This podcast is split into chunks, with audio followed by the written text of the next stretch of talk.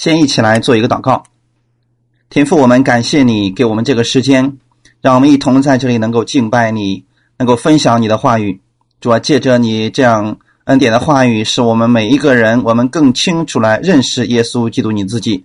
借着你的话语，也赐给我们更多的信心，让我们的生活当中能成为一个荣耀主名的基督徒。让我们把基督的爱，把圣灵的这个果子，能够在生活当中。在世人面前能够彰显出来，特别祝福今天来寻求你的每一个弟兄姊妹，带领我们今天这样的一段时间。感谢赞美你，奉主耶稣基督的名祷告，阿门。感谢主，今天我们继续我们的加拉太书系列，我们分享的题目叫“基督徒如何对待被过犯所胜的人”，也就是。那些人犯罪了，我们究竟该怎么样来对待他们呢？经文是在加拉太书的第六章一到五节。我们先一起来读圣经，加拉太书第六章一到五节。弟兄们，若有人偶然被过犯所胜，你们属灵的人就当用温柔的心把他挽回过来，又当自己小心，恐怕也被引诱。你们个人的重担要互相担当，如此就完全了基督的律法。人若无有，自己还以为有，就是自欺了。个人应当查验自己的行为，这样他所夸的就专在自己，不在别人了。因为个人必担当自己的担子。阿门。所以，这是我们今天所要分享的内容啊。虽然内容比较短，但是确实比较难解。这里面有个什么样的经文呢？就是个人要互相担重担，又说个人要担自己的担子，听起来似乎是有一些矛盾的。那么，这个第六章的内容呢，一开始都是在讲什么呢？我们属灵的基督徒应当如何来对待？那些被过犯所生的人，也就是说，有一些人呢，基督徒他信主之后啊，他一定会被过犯所胜。这个人在世上信耶稣以后，不被过犯所胜的只有耶稣自己，其他的人，你一定或多或少的都会被过犯所胜。但是在面临这样一个问题的时候，我们其他的人应当如何来对待这群人呢？这对我们来讲，态度是非常重要的，直接影响到这个人他后面的一个行为。也就是说，这段经文也是对我们每一个人而讲的。我们信耶稣的人，我们都有可能被过犯所胜。那么，当他跌倒的时候，当他犯罪的时候，究竟该怎么办呢？当胜不过这个罪的诱惑，偶然。跌倒的人，这里边提到一个事情是：弟兄们，若有人偶然被过犯所胜，不是指不信的，不信的他们是，即便在罪恶当中，他们也非常乐意待在其中啊。但是真正信耶稣的人，他们会有一个标志是什么呢？就是以前他犯罪的时候啊，他不觉得这个有什么问题，但是信了耶稣之后，当圣灵进入他心里的时候呢？这个时候他再犯罪了，他会出现什么情况呢？他会感到痛苦。反之，如果一个人惯常生活在过犯当中，从来没有离弃过罪恶，而这个口上也说自己是基督徒的人，我们一定要明白，可能他的信是假的。当然，我们不能今天断定别人是信的或者是不信的，因为这个事情呢，只有神来判断他。我们要说的是什么呢？正如一个健康的人跌倒之后啊，没有不愿意站起来的。当一个人一直都躺着，只有两种结果：一种是病人，一种是死人。要不然呢，你若一直躺在地上不起来走，正常的人是不会做这个事情的。基督徒可能被过犯所胜。但是他不愿意待在过犯当中，这就是约翰一书第二章一到二节里边有一些话语是这么告诉我们的：“我小子们呐，我将这些话写给你们，是要叫你们不犯罪。若有人犯罪，啊，就是指我们今天本文里面的内容被过犯所胜了。在父那里，我们有一位中保，就是那义者耶稣基督。他为我们的罪做了挽回祭，不是单为我们的罪，也为普天下人的罪。”基督徒既然都可能有跌倒的这样一个时间，那我们应当如何来做呢？今天我们看到有一些人他跌倒之后呢，被人是这样来处理的：有人打击他、批评他、羞辱他，甚至散播谣言来毁谤他。那你说，今天我们来讲，我们有谁能够不被过犯所胜呢？有这样的机会出现的时候，如果我们都选择排挤他，或者说定罪于他，这个人他可能就会再次的备受打击。因为在这种情况之下呢，我们知道这个人心里面本身已经自我定罪了。如果我们再去用律法来打压他的话，去羞辱他的话，去重伤他的话。甚至说，把他过去所做的那个事情再挖出来一遍一遍的这样去羞辱他的话，这个人可能真的就跌倒了，再也起不来了。所以这里边我们看到，并没有指出什么罪，或者说是重的或者轻的，或者为人所不耻的一些事情，呃，没有提到是什么样的一些问题，只是说偶然被过犯所生的人。那么这个过犯，它指的是什么呢？很多人以为是犯罪了，他就变成一个罪人了。其实，在原文当中，此处所用的过犯，指的是他坠落了，或者说他从上面跌到下面来了。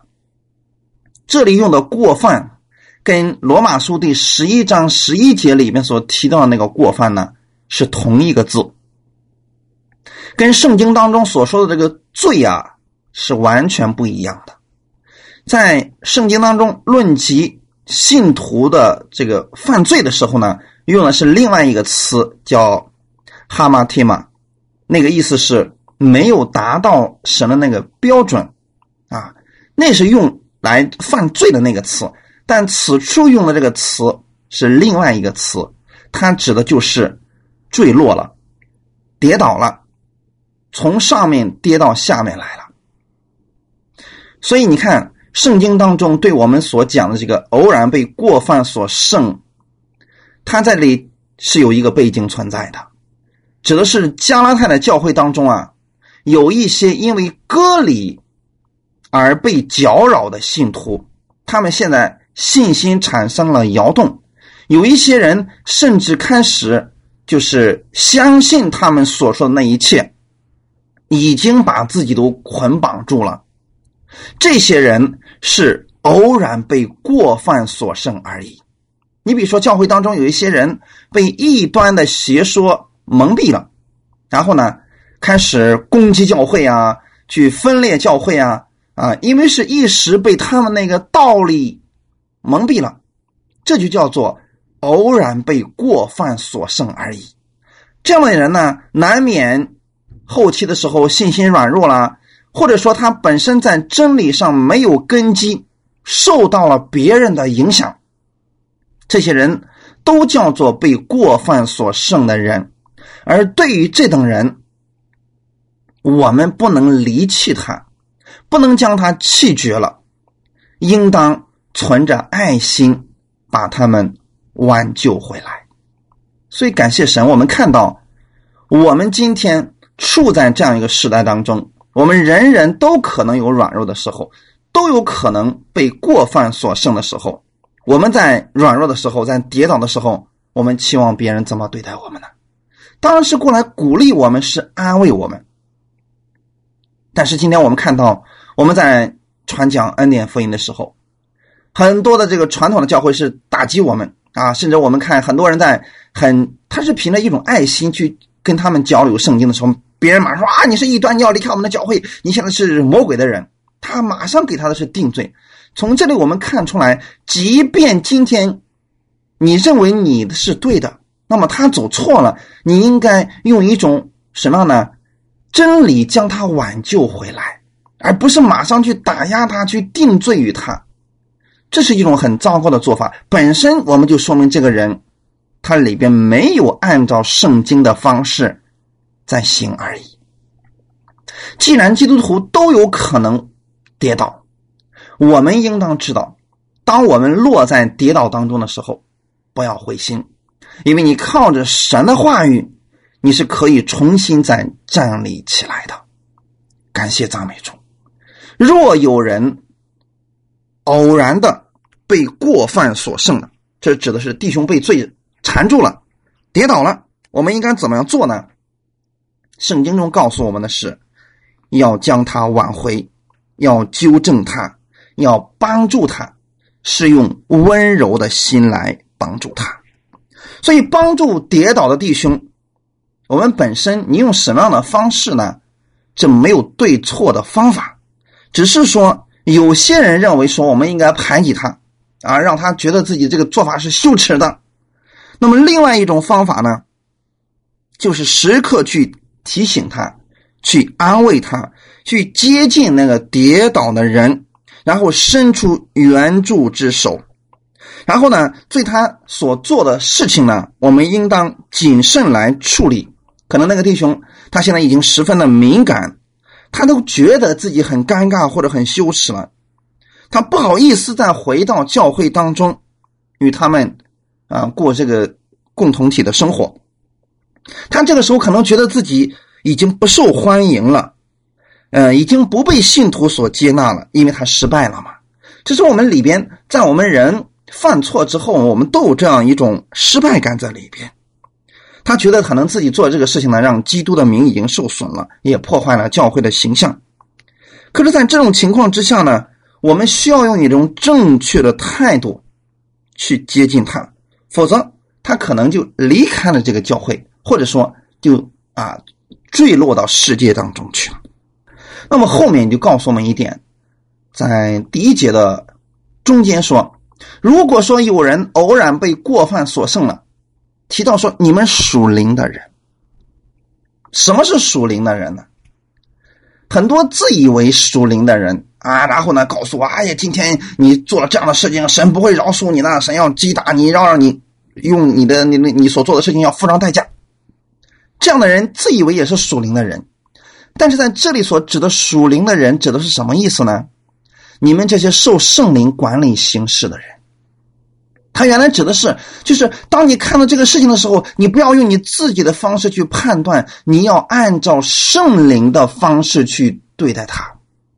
那么我们看到，当一些人他犯罪了，他软弱了，耶稣是如何来对待这群人的呢？耶稣对待这样软弱的、伤心的这样的人，总是给他们安慰。所以你可以称为耶稣是一个属灵的人。所以在这里，保罗指的是什么样的一群人呢？他指的是那些还没有误入歧途，就是没有相信呢。今天我们要靠着守律法，然后来得救，靠着守律法来称义，靠着守律法来被神接纳的这群人。因为我们知道，一开始我们提到加拿大的教会呢，被一些犹太教的基督徒啊，把这个道啊给混乱了。他们觉得是今天我们必须。去守犹太的各种礼仪啦、规条啦，要不然神不会悦纳你们的。有一些人呢，他们还没有误入这样的歧途。在这里，保罗所说的属灵的人，指的是这样的一些人，就是靠着圣灵入门，也靠着圣灵成全的这样的加拉太的信徒。你们还没有失脚，你们还没有坠落，你们要去帮助。那些已经跌倒的、已经被混乱的那些信徒们，同时呢，在这个“属灵的人”这个词呢，它也是对于那些自封的头衔啊，也就是说有一些呃有名望的人啊，这里保罗指的是这样一些人啊，就是说你们觉得你们自以为是属灵的人吗？那么好了。请用你的行动来证明你是属灵的人。那么今天对我们来讲，有很多的人呢，他们总说自己是顺从圣灵的人。那么好，保罗今天也在这里给你们发出了一个挑战，是什么呢？就是好吧，既然你觉得你是这样属灵的人，那么好了，就用行动来显出你的行为来吧，显出你确实是顺从圣灵的人。甚至有些人觉得自己很了不起，觉得我自己在讲恩典呢，好吧？那么你就用你的行动来证明，你确实是像耶稣一样在传讲着恩典，像保罗一样在传讲着恩典。如果你一边说你自己是属于讲恩典的人，一边又是用定罪别人、去讽刺别人、打压别人的话，那这种本身我们的说的跟我们所做的就已经出问题了。所以保罗这里面说了。属灵的人，他指的是一种是真正属灵的人，他是受圣灵管理行事的人；而另外一种呢，就是自以为属灵的人。就说你们觉得你们是属灵的人，好吧？那么你们就去用行动来证明吧，去用爱心、用温柔的心去把他们挽回来吧。啊，当用温柔的心把他挽回过来。他们又说啊，你们属灵的人，你们就随便用你们的方式去把他救回来吧。那他们可能有的人是定罪，有的人是排挤，有的人是毁谤他，有的人是彻底让他颜面扫地，这都是可以做的事情。但是在这里，保罗特别告诉我们，是要用那温柔的心把他挽救回来。这个温柔的心，正好就是属灵的人的一个特点，也就是属灵的，就我们所讲的。圣灵的果子嘛，加拉太书第五章刚刚提到这个圣灵的果子，后面就第六章就提到说属灵的人。那么好了，属灵的人一定会用圣灵所结的果子，然后去对待别人。那么他是用爱、用温柔、用良善、用谦卑的心，去将这个人挽救回来。他可能会心甘情愿的为这个人牺牲时间。啊，去这个我们所讲的一次又一次的去教导啊，但是不是用那种，当我们看到别人有过犯，我们很快就给别人定罪，不饶恕别人，轻视别人，甚至说编造谎言去欺骗、去打压别人，这样并不能把人挽回，只能令这个人更加的灰心丧志，而落在魔鬼的诡计当中。我们应当用的是圣灵的方式，把这个人从失败当中挽回过来。其实今天在这里，保罗实际上要告诉我们：一个在试探中失败的人，他已经觉得很难堪了，已经觉得很羞愧了。那些属灵的人，你就不要再使他过分的难堪，以至于说他在羞愧当中不愿意再回头了。总要用一种。温柔的态度，使他知道自己有过错，同时让他也感受到你是用温柔的心、用谦卑的心来对待他，不是让他觉得自己很渺小，而你又很高大，现在像神一样在审判他。要用温柔的心将他怎么样呢？挽回过来。这个挽回过来，在原文当中，它指的是。骨节错了，你要把它重新接上的一个意思啊。信徒在主里边，我们就像是肢体一样，这是在哥林多前书十二章里面内容。我们是互为肢体的。突然有一个肢体怎么它坠落了，就相当于说骨头节子之间怎么错位了？你现在要怎么样呢？应当将它接回来，尽力将它重新接上。而不要在它失败的时候呢，幸灾乐祸、恶意批评、批评或者说是落井下石。今天有很多的，呃，讲恩典的人也是这样来做的啊。碰到这样的人就使劲诽谤他、批评他、落井下石。结果是这个人怎么？他要是真的觉得自己被定罪，他会反过来使劲的也咬你的。正是这样的一个情况嘛。所以圣经这里面告诉我们说了，要用温柔的心将他挽救回来。感谢主，这是告诉我们啊，信徒的责任。我们今天作为一个神的儿女啊，我们要让属灵的信徒来处理这些跌倒的人。不要说你本身就不就不是一个属灵的人，你是个属血气的人，刚刚信主没多长时间，对圣经也不了解，也不知道什么叫顺服圣灵，你就直接去噼里啪啦一顿呃把人家的批评，结果是这个人更加跌倒了啊！这样的话不是我们要挽回的一种方式。所以信徒呢，今天我们要知道，我们今天要用耶稣的方式去挽回那些失落的人，而不是。呃，用这个属灵里面的骄傲啊，去去打击别人，不是这样的。其实我们需要用的是温柔的心，这是圣灵要告诉我们的一种方法。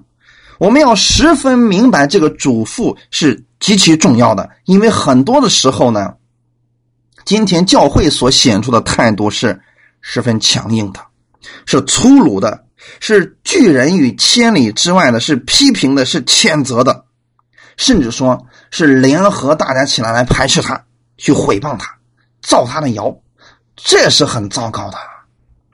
即便你看到这个弟兄跌倒了，他就算是你的牧师，是你的传道人，或者说是你所一直很敬重的人，他跌倒，你别忘记他是个人，他跌倒，你可怎么办呢？应该用温柔的心将他劝解回来。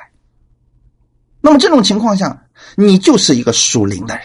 啊，是用温柔的心去劝解，不是说啊，今天啊某某他做了这样的事情，我们要离开他啊，他是个异端，他是个什么什么，马上就开始定罪，这不是符合圣经的，这不是用温柔的心在挽回。圣经上告诉我们的是什么呢？你要私下的去跟他交谈，啊，指出他的问题，但是不要在众人面前把他所有的这个坏事啊，所做的错事情都给他一一的披露出来。要私下去找他交流，亲近他，爱护他，用神的话语来开导他，去关怀他。重要的是什么呢？留下来跟他一起来祷告。今天我们是用耶稣的方式，然后再去关心着灵魂。那个是基督的儿女，那个跌倒的也是神的羊啊。我们应该用温柔的心。去接纳他，去饶恕他。谁在这个世上不犯错呢？不能因为一个人犯错了，所以今天我们就开始大肆的去批判他。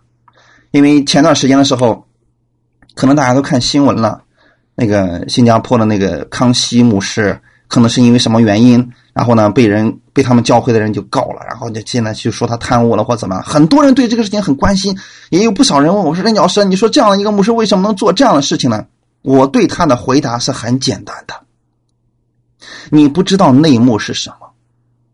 既然康熙牧师说他是冤枉，说他是清白的，我们又不知道真实的事情，就不要去随便评判这个事情，因为你不知道。如果你看到这个事情了，心里有负担了，为他来祷告，但是不要因为这样的事情就让你。产生定罪，或者说因为这个事情让你跌倒了，再也不相信任何的牧师了，这是错误的。所以弟兄姊妹，这就是告诉我们说，如果有人偶然被过犯所胜了，即便这个事情是真实的，你别忘记他是一个人。我们应当用一个温柔的心把他挽回过来，而不是马上去定罪他，去毁谤他，去四处散播他的这个错误，这是不应当做的事情。然后后面说什么呢？又当自己小心，恐怕也被引诱。这是对我们每一个人的提醒。今天你不要幸灾乐祸，不要觉得这个事情不可能发生在你身上。你要自己要小心，免得你自己也被引诱了。因为你也是个人，你不是耶稣，你不是神，你也是一个人，你也有可能会犯这样的一个事情。所以呢，当别人跌倒的时候，你去挽救他，你去用温柔的心去劝诫他。当你跌倒了，别人也会用温柔的心来劝诫你。感谢神啊！提摩太后书的第二章二十五节告诉我们说，要用温柔劝诫那抵挡的人，或者神给他们悔改的心，可以明白真道。这里面告诉我们说，确实这个人是抵挡你的，是抵挡你的话语。你在传福音，别人抵挡你啊！你在给别人好心好意的用爱心扶持他，别人抵挡你，这时候怎么办呢？仍然要用温柔的心去劝诫那个抵挡的人。这里面我看到没有？一个是被偶然过犯所胜的，另外一个是抵挡你的。怎么办呢？不要去给他定罪，因为要为他祷告，要用神的话语去劝勉。如果他确实听不进去，好吧，为他祷告，让神赐给他一个悔改的心，使他可以明白真道。弟兄姊妹看见了吗？神赐给人悔改的心，你不要强行用你个人的方式让别人悔改，让别人臣服于你的话语之下，那个是不能的。我们谁能改变谁呢？我们甚至连我们自己都改变不了，更何况你要去改变别人？世界上最难的事情就是改变人的心。所以神呢，他会借着这些环境啊，借着人呢，借着这个事情呢，让我们回转过来。这是神赐给我们一个。回转的心，同时我们要自己小心，因为你也可能被罪或者被试探所胜，因为所有的信徒都是被魔鬼试探的对象啊！魔鬼不可能放过每一个这个信耶稣的人，他都要去试探你。我们要用爱去帮助那些跌倒的弟兄，如同自己想得到别人的爱。和帮助是一样的。这里面提到的小心的意思就是注意你自己，思想你自己，以谨慎的眼光来看待你自己。如果你真的把这个跌倒的人看作是你跌倒的情况的时候，你就知道你该如何去对待他了，去帮助那失足的弟兄，去帮助他，因为我们每一个人都有可能被罪所胜。哈利路亚。所以要小心呢。我们在挽回人的过错的时候呢，总要自己警惕，因为想一想，自己也不过是个人，也随时可能被引诱而失败。事实上，就算是灵性很好的基督徒，如果他不依靠神，如果他依靠自己的话，他也会跌倒。所以在这里边告诉我们是，我们要为自己谨慎。现在你是得胜的。不代表你永远会得胜，因为你只有靠着主耶稣的时候，你才能够一直得胜。我们需要在这样的事情上，当我们跌倒的时候呢，我们需要用需要别人来挽回我们，存这样的态度，用温柔的心，你才能有温柔的心去挽回别人的过失啊！感谢主，这样的情况下，你换位思考一下，你自然就能够谦卑下来。用温柔的心去对待别人了，哈利路亚。然后第二节就说了，你们个人的重担要互相担当，如此就完全了基督的律法。一定记得，此处就提到说，你们个人的重担。这里的重担不是指我们今天累了，或者说我们有这个难的事情，我们有难的事情要交给神，不是这样的。他这里指的是犯罪之后心灵的这个重担，因为前面刚刚提到过嘛，有这个人被过犯所胜了，那么被过犯所胜之后啊，他心里会会有一些忧伤，会有一些难过，或者说有良心的谴责。也就是我们通常所说的定罪，已经出现在他的心里边了。这就是灵里边的一个重担。当你看到这个人跌倒的时候，你应当去担他的这个重担。那意思是什么呢？当个人为自己的过错忧伤难过的时候，我们应当彼此安慰，去用同情的心去分担着弟兄的忧伤，去扶持他。使他得着安慰，在他失败跌倒的时候，你要显出主的爱心和温暖，使他从过失当中，从这个重担当中啊，能够脱离出来。互相的意思不是代表我们去担当别人的过犯，你担当不了。他的意思是，我们用同情的心去安慰人，去扶助人。因为我们也可能需要别人的安慰和辅助，才能够重新刚强起来。很多的时候，我们看到一些人、一些基督徒跌倒了，很多人说：“哎呀，你为什么不多祷告呢？你应该祷告，你应该聚会，你应该亲近神。你别忘记，他现在已经跌倒了。他如果有这个力量，他不早就去亲近神了吗？因为他已经跌倒了。你倒不如你这样去定罪他，倒不如去留下来跟他一起祷告。”你说我跟你一起祷告吧，今天你跟我一起去聚聚会吧。你用这样一个温柔的心，倒比你去定罪他说啊，你为什么犯这个罪？你看看上帝惩罚你了吧，让你家里出事了吧？这就不是去担他的重担，这就是又给他加上了重担了。你们个人的重担要互相担当的属灵教训，就是今天你要明白，他现在已经被定罪了，你要去安慰他。同时，我们也知道说，这也是我们基督徒我们在日常生活当中，我们需要去互相帮助的。我们既然是神的儿女，我们应当本着基督的爱，去分担着弟兄的忧患。如此就能激发爱心，使教会在爱中增长。这是以弗所书第四章十六节的内容。当我们能够互相激发爱心，互相在爱中彼此鼓励、彼此这样安慰的时候呢？如此，当我们这样做的时候呢，就完全了基督的律法。弟兄姊妹，记得，基督的律法跟律法是不一样的。基督的律法是爱的律法，是圣灵的律。罗马书第八章一到二节，一看谁告诉我们，如今那些在基督耶稣里的就不定罪了，因为赐生命圣灵的律。我们今天虽然不在那个十诫的律法之下，但是我们是在爱的律法当中，我们是在圣灵的律法当中。很多人因为不理解这个，以为我们今天脱离律法，我们就可以为所欲为了。其实你是在一种更高的一种律里边，那个是是什么？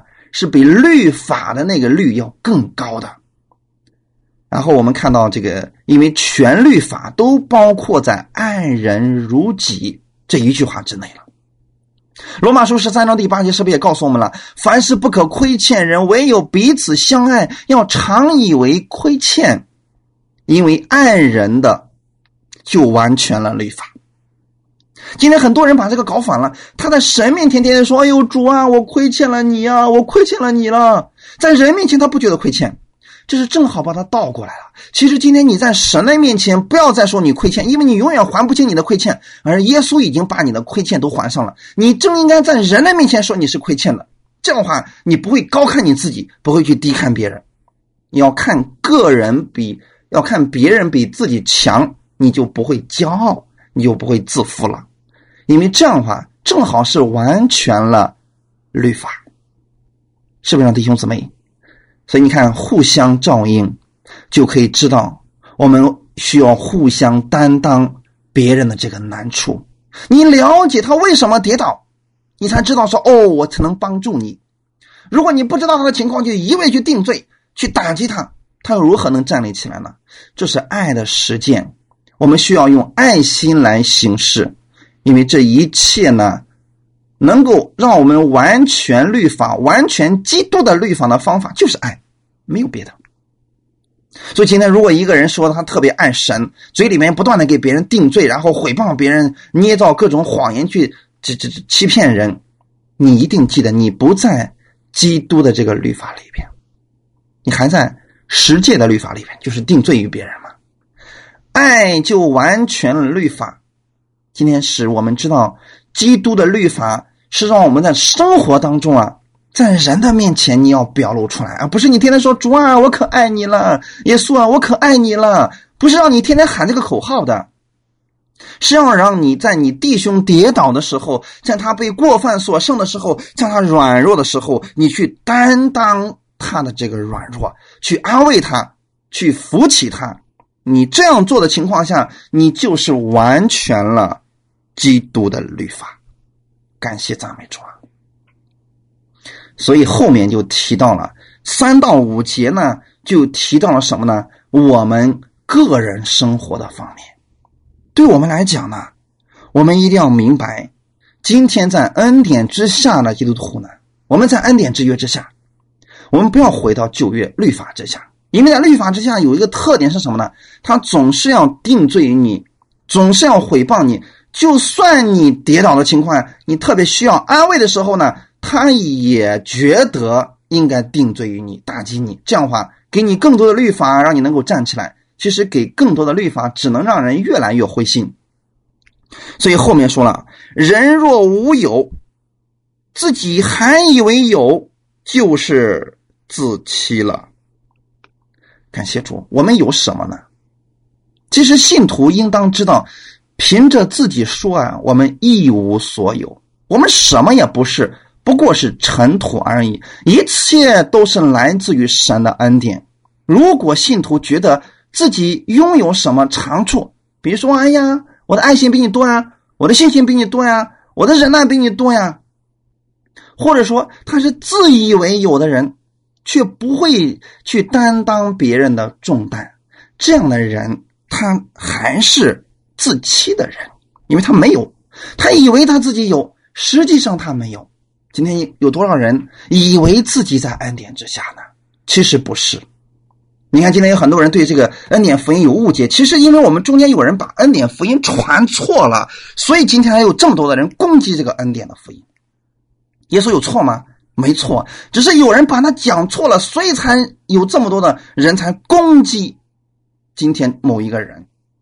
这是问题在哪里呢？很多人今天以为讲讲不定罪就是恩典了，以为他在生活当中在讲道当中多提恩典这个词那就是恩典了。其实不是，是你在生活当中把耶稣体现出来，把基督的爱体现出来，真正能做到给人不定罪。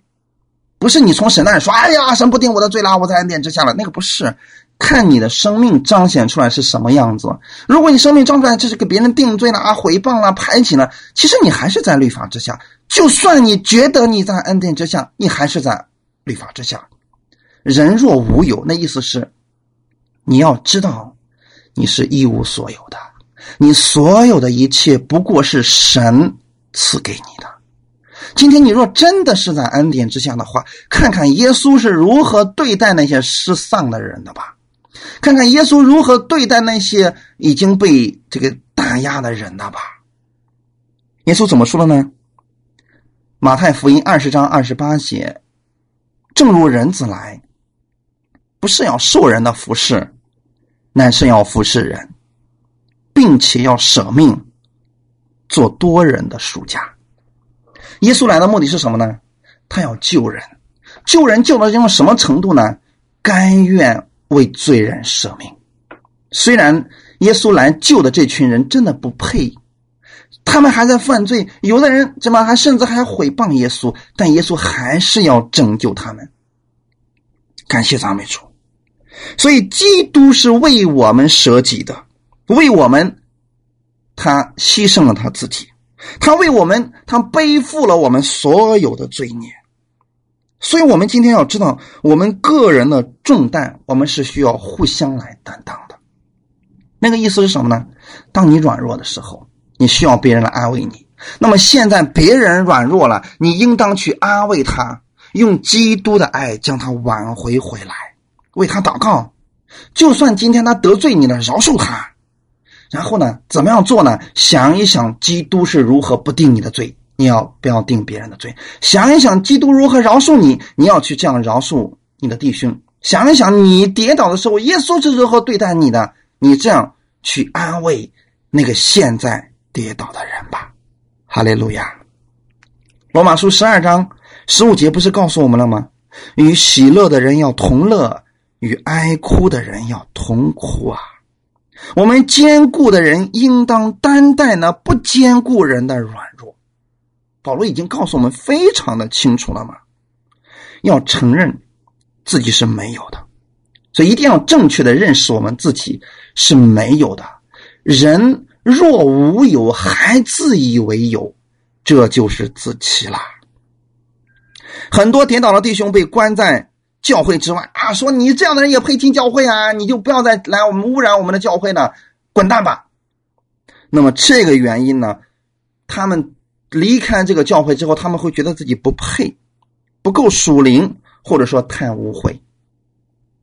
这是被过犯所生的人，我们需要来接纳他。但是同时呢，我们也有一个我个人的一个建议是什么呢？如果有一些人，你劝他之后呢？他仍然不肯听，那么就随他去吧，因为你已经做了，不代表说今天我们非得去定他，他非得要离开这个教会去别的地方，那好吧，就由他去吧，为他祷告，但仍然不要定罪于他。感谢赞美主，因为这种态度是与基督的灵是背道而驰的。我们不要觉得我们自己拥有很多，你觉得真的你拥有很多爱心吗？拥有很大的信心吗？拥有很多的温柔吗？你觉得你身上结出了很多圣灵的果子吗？如果你觉得你已经有了，请记得，你可能已经是跌倒的人了。所以，我们今天要明白，那些软弱的人是需要我们来提醒他。我们在基督面前，我们都是软弱的人，我们都需要基督来帮助我们，因为我们靠的不是我们自己，我们要靠耶稣基督。信徒被拯救是神的恩典。我们今天被称义是基督的义，不是靠着我们自己的义。我们需要常常谨记这一点，因为这是我们唯一蒙悦纳、亲近神的路，也是我们能够重新站立起来的方法。就让你知道，你本身就一无所有，所以一切都是神赐给你的。就算你现在跌倒了，你还是一无所有吗？神仍然能够再赐给你。你看，很多人在生意上、家庭里面破碎的时候呢，或者说呀，这个受到极大打击的时候，他马上灰心了，觉得自己一无所有了，一切都失去了。你这时候要告诉他，本身我们就一无所有嘛，神可以重新赐给我们，神可以把我们原来失去的那加倍的偿还我们，因为我们本身就是从神那里领受而来的嘛。你这样把神的话语给他的时候，让他知道今天不是靠着他自己，那是靠着基督的恩典的时候。他就能够重新站立起来了。我们要知道，没有一个人比另外一个人更好，起码在神的恩典这一块我们都是一个领受者而已。感谢赞美主。所以，如果有人自以为自己有很大的爱心，懂得很多了，或者说明白了很多了，他是自欺的人。因为你看他结的果子是不是圣灵的果子？如果是的话，哎。我们好了，我们应该互相安慰，感谢主。如果他今天说自己是属灵的人，说自己是属恩典的人啊，常常去打击别人啦、毁谤别人啦、说谎言去欺骗一些人了，我们知道，其实他是一个自欺的人。这在神面前是一个自欺的人呢，这是很可怕的啊。所以后面就告诉我们说什么呢？我们要应当自己去看自己，人应当。个人应当查验自己的行为，这样他所夸的就专在自己，不在别人了。醒察你自己，他在这个时候才用到。所以我们读圣经一定要分辨的清楚，它的前后文是极其重要。今天很多人把那讲啊，你要好好醒察你自己。本身他都已经跌倒了，你说你让他醒察自己，那不是越醒察越跌倒吗？在这种情况下，是告诉我们说，你这个去安慰他的人，你这个想去打击他、想去定罪他的人，你应当审查你自己，不是让那个软弱的审查你自己啊。这里的对象是很重要的啊。保罗在这里告诉我们说说，好了，你们那些觉得自己拥有很多的人、爱心很多的人、服侍很多的人、懂得很多的人，好吧，你应当查验你自己的行为，看看你有没有可夸的。如果你看了自己之后，你就知道自己没什么可夸的了。当你想去定罪于别人的时候，好吧，先看看自己有没有罪。如果没有了，你再去定罪别人吧。记得，这正是耶稣的方法。当那个行淫的女人被拖到了耶稣的面前，那些法利赛人怎么说的？夫子啊，这个女人是在正行淫的时候被我们逮住了，按照律法，她是应当死的。你说应该怎么办吧？他把答案都说出来了，然后呢，他要去告诉耶稣：“你说怎么办吧？”其实是在威胁着耶稣。他觉得自己很厉害，觉得自己很圣洁，觉得自己怎么很完全，他要像当神一样去审判这个女人。耶稣怎么说了呢？好吧，你们中间谁是没有罪的，你们可以先拿石头来打他。这就是这段经文里面的真正的用意。如果你想去定罪于，你的弟兄的时候，你先查验查验你自己吧。如果你想拿石头去打死这个女人的时候，先看看你有没有罪吧。当你想去毁谤别人的时候，先看看你有没有问题吧。这段经文是用在这里的，所以千万不要用错了，不要用到那个已经跌倒的人身上，说哈，好好审查你自己，看看你有没有问题吧。这样他如何能站立起来了呢？这就不是基督的爱心了，这是用在那些想自以为是、觉得自己拥有很多的人，让他去审查他自己呀。马太福音第七章第三节怎么说呢？为什么你看见你弟兄眼中有刺，却不想自己眼中有梁木呢？这是针对什么样的人呢？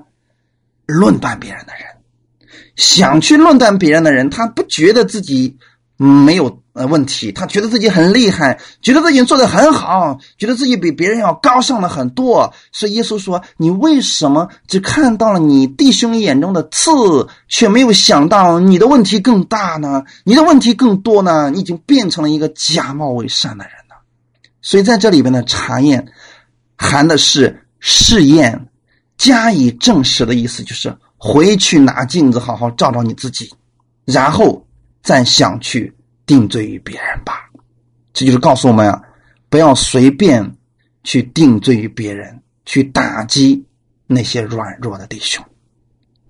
这样他所夸呢就专在自己，不在别人了。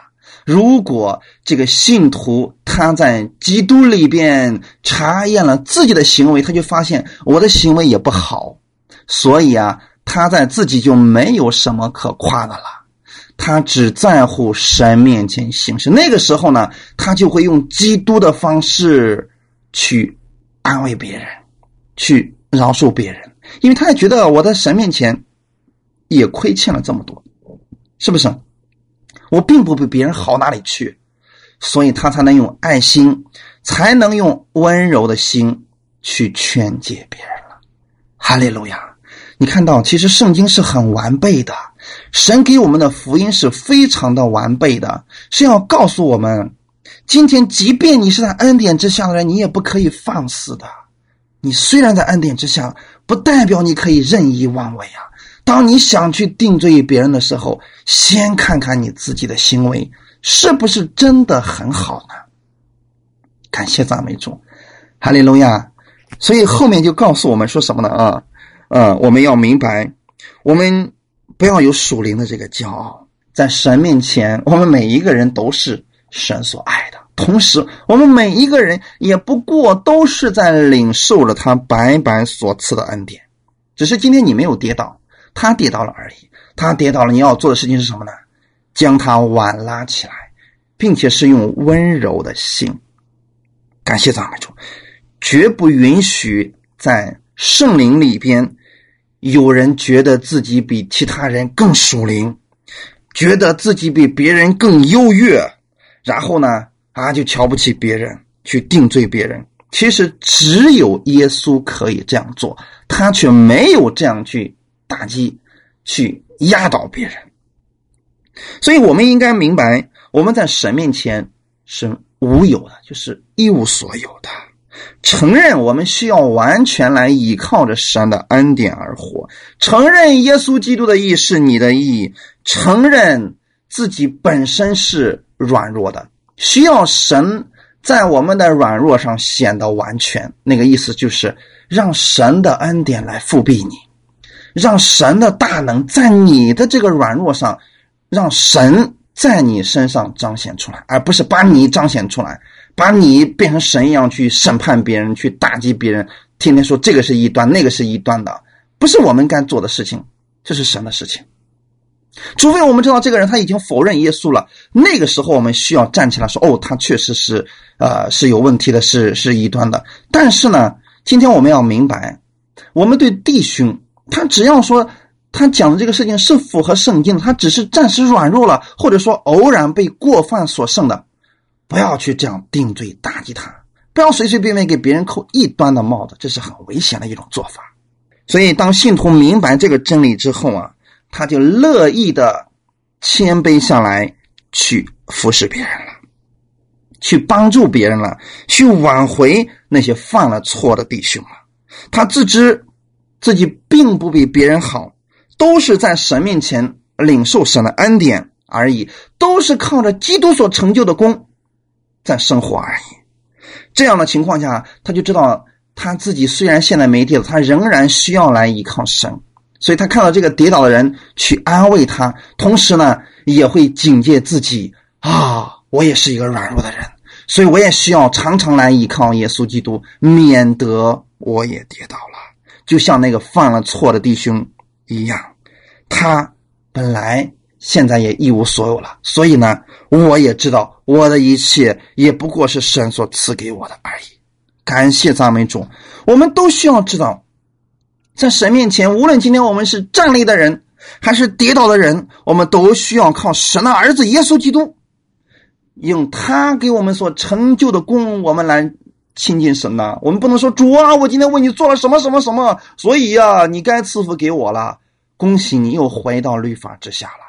所以每一次你来到神面前说：“主啊，因着耶稣在十字架上为我所做的，所以我知道我今天可以坦然无惧的来亲近你啊！我今天可以在神你面前领受你的刚强，领受你的福分呢。”这样的情况下，当这个信徒认识了这个真理的时候，他会对跌倒的弟兄产生爱心、关心，还有照顾。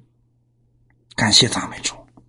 格林多前书的第八章第二节告诉我们说：“若有人以为自己知道什么，按他所当知道的，他仍是不知道的。不要在神里边，你说你知道的很多，你了解的很多，按照你所应当知道的，你知道的还是太少了。所以你看到一个人他在呃你面前夸口的时候，觉得自己很了不起，懂得很多的时候，他已经。”在律法之下了，一个真正明白恩典的人，他会越来越谦卑，因为他知道越来越认识耶稣基督的恩典的时候，他完全没有可夸之处，完全没有什么资格能够去骄傲，因为一切都是基督所做的。所以我们看到了吗？一个真正明白恩典的人，一个真正顺服恩典的人，一个真正属灵的人。他是这样的一个样子的，感谢主，哈利路亚。所以今天让我们全辈的来认识这个福音，不要懂一点就觉得自己很了不起的去评判别人、打击别人，去就就觉得啊，他们是都是律法之下的，我们在恩典之下啊，我们不要跟他们一那个什么什么什么，离他们远点这种说法本身就是自以为意了。所以第五节就告诉我们说了，因为个人必担当自己的担子。哇，你看前面刚才告诉我们说，我们重担要互相担当。为什么这里边又说了我们要个人要担当自己的担子呢？因为这个是第四节的一个原因，一定要明白，这是正确解释圣经的方法。根据上下文来解经，就是当有人觉得自己有很多、懂得很多了、了解了很多了、明白了很多的时候呢，他要去。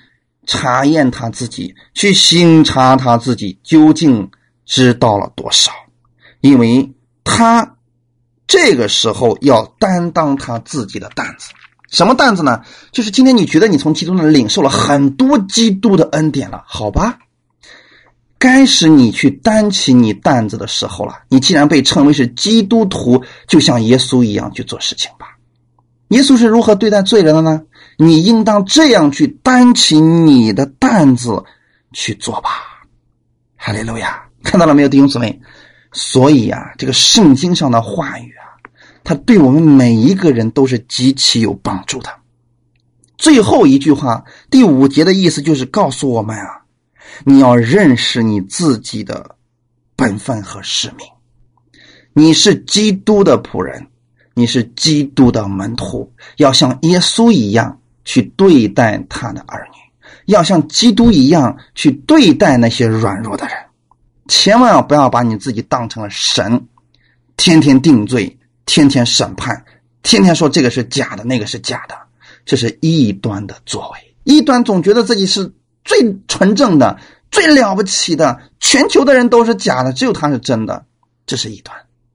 异端的标志就是自己成为神了。但是如果说我们在今天的恩典之下的人，我们也这样不能接纳别人，反而毁谤别人、打击别人的话，其实你已经在律法之下，再发展到最后，可能真的就成为异端了。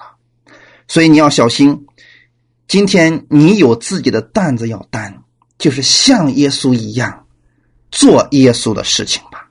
当这个事情发生的时候，你先问问自己：耶稣会怎么做？耶稣会打击他吗？明明知道这个妇人确实犯了奸淫，为什么耶稣不打死他？他完全有这个资格呀。那么今天你身边的弟兄真的做了这样一个事情，必须让你去定罪于他，打击他，谴责他，直到他去死吗？有一个弟兄呢，经常出差。嗯，大家也知道，现在呢，这个各个出差的时候，宾馆里面呢有一种特殊的服务，就是电话一响，哎呀，要不要什么特殊服务啊？啊，经常会有这种诱惑出现。因为这个弟兄经常的出差啊，所以有一次啊，还是掉进去了啊，就是，呃，跟那个当地的那个色情女啊发生了关系。回来以后啊，就极其的后悔啊，觉得自己。犯了奸淫了，哎呀，对不起家人，啊，也对不起神，所以呢，他就把自己的这个事情就觉得非常的后悔啊，就把这个事情告诉了他们教会的牧者。牧者说：“ 哈哈，你死定了！你要知道，其他所有的罪都可以赦免，唯独这个罪是你犯在你身体上的，你不可能被神赦免了。”那么这个弟兄听到之后呢，越想是啊，我就是犯了这个罪了，怎么办呢？回家以后就上吊了，弟兄姊妹，其实对我们来讲，对于那个现在跌倒的人，我们用什么样的方式是极其重要的。今天我们不要成为一个杀手，不要把已经跌倒的人再给他一刀，没还没死呢，现在你给他一刀，给他这彻底杀死他，彻底定罪于他，这不是恩典之下的人要做的事情。所以我们最后的时候告诉大家一个方法。就是你想去做审判官的时候，你先想一想耶稣会怎么做。当你想去定罪于别人，看到这个跌倒的人的时候，或者说你不清楚事情的前因后果，那么你就闭上你的嘴，因为你不明白，你不是神，不要妄下结论，不要说啊他是错的，他是对的，大大多数人都说他是错的，大多数人都他都说他做了这个事情，但是你不要这么做，因为你在恩典之下。你不是神，你不了解所有的事情，所以不要轻易去论断人、定罪人。想想耶稣会怎么做呢？然后用耶稣的方式去做吧。就算他现在跌倒了，那么呢，给他一个机会来回转，用你的属灵的人的那个温柔的心，将他劝解回来吧。哈利路亚！因为你要知道，当你软弱的时候，你也期待别人这样来安慰你。感谢主，希望我们每一个弟兄姊妹，我们在基督里面，我们都能够这样。我们看到别人软弱了，去安慰他；看到他跌倒了，就算他确实犯了罪了，好吧，用温柔的心去劝解他，不要定罪于他，不要说啊，他的行为那么糟糕。其实你的行为也好不到哪里去，但是耶稣还是接纳了你，耶稣还是称你为义了，还是说你是我的爱子，我喜悦你。因为他给你机会让你回转，是他的这个恩典领你来回转的，哈利路亚！所以你既然领受了耶稣的恩典，用基督的这个恩典让人回转吧，不要用律法，律法只能让他死，恩典圣灵却能让他活。我们今天活在圣灵里边，我们是要做的事情就是用爱心彼此服侍，这样我们就完全了基督的律法。感谢赞美你，一切荣耀都归给我们的耶稣。好，我们来祷告。天父，我们感谢你，谢谢你给我们这个时间，让我们知道，我们今天在恩典之下，我们应当如何来对待那些被过犯所生的人。我们不是要再给他补上一刀，我们不是要再次定罪他、打击他，让他彻底没有希望。我们需要像耶稣一样来安慰他。拿起你的褥子，平平安安的回去吧。你的信救了你了，不要怕。这是耶稣经常安慰我们的，所以我们需要用这样的爱心，用这样温柔的心去安慰那些已经跌倒的人。感谢赞美主耶稣啊！当我们这样彼此服侍的时候，我们是在担个人的重担。我们也知道，我们需要担起我们自己的担子，就是我们是一个基督徒，我们身上应该彰显出来的是耶稣的样式，因为你爱了我，所以我要这样去爱别人。因为你给了我这么多的恩典，我要把我从你那里所领受的，我要给出去。因为我从你那里领受了温柔，所以我把温柔给出去。我今天不是从耶稣那里领受了律法，所以我把基督的爱给出去。感谢赞美你，我们在恩典之下何等的蒙福！我们把这个福传递给更多的人。哈利路亚！